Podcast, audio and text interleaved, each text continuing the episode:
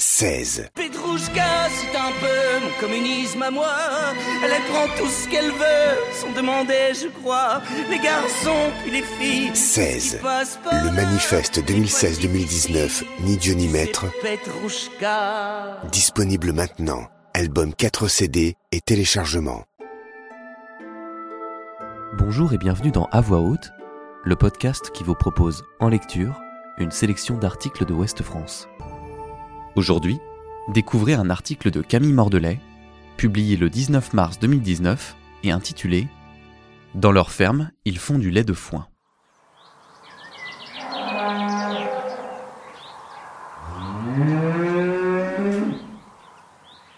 Le lait de foin est un lait issu de vaches nourries sans ensilage, à l'herbe et au foin. Il possède maintenant son label de qualité. Rencontre avec les mélets, des agriculteurs bretons qui en produisaient déjà avant que la filière naisse.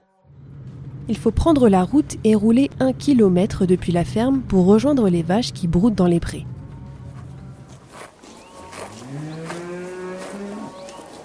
Bonjour, Vincent Mallet, je suis agriculteur à Piré-sur-Sèche avec mon épouse Marie-Hélène. Donc vous me demandez ce que c'est que le lait de foin. Donc ce sont des vaches qui ont été nourries qu'avec de l'herbe et du foin à 75% minimum, donc sans aliments fermentés. Avec sa femme Marie-Hélène, il gère une exploitation familiale appartenant à la famille de Vincent depuis le début du XXe siècle. Cette ferme, nichée dans une verdure vallonnée, ils l'ont bien fait évoluer au cours des trois dernières décennies.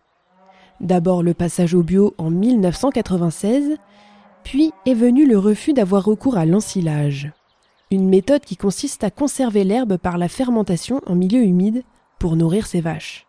À la place, le couple utilise du fourrage qu'ils mettent rapidement à faire sécher eux-mêmes après avoir investi dans un nouveau bâtiment et une griffe. Le lait de foin, on le fait depuis 2001, quand nous avons décidé d'arrêter tout ce qui était euh, aliments fermentés et de passer en séchage en grange.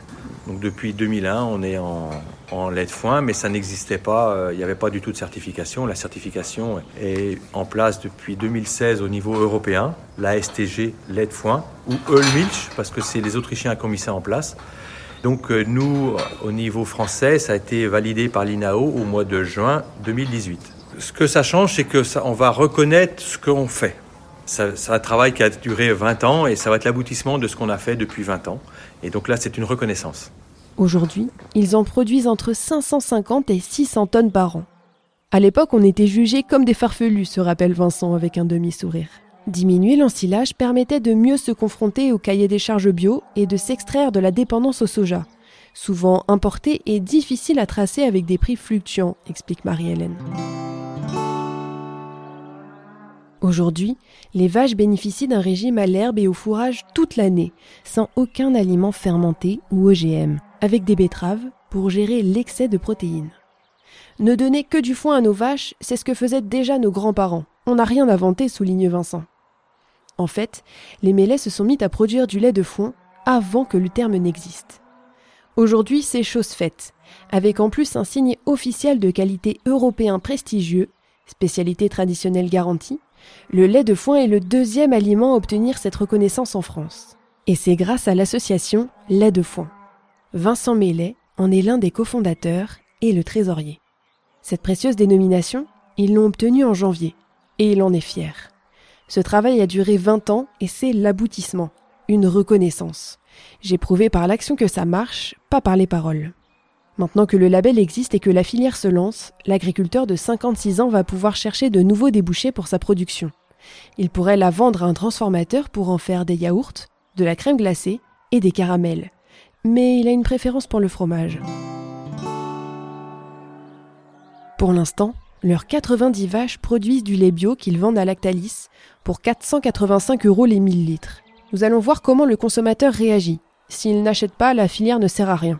Il ne faut pas oublier que les agriculteurs répondent à une demande. Si tout le monde achetait du bio, tous les agriculteurs se mettraient au bio, insiste Vincent. Il espère tout de même que la filière va se développer lentement pour rester contrôlable par l'association et ainsi éviter que de grands groupes laitiers ne s'en emparent.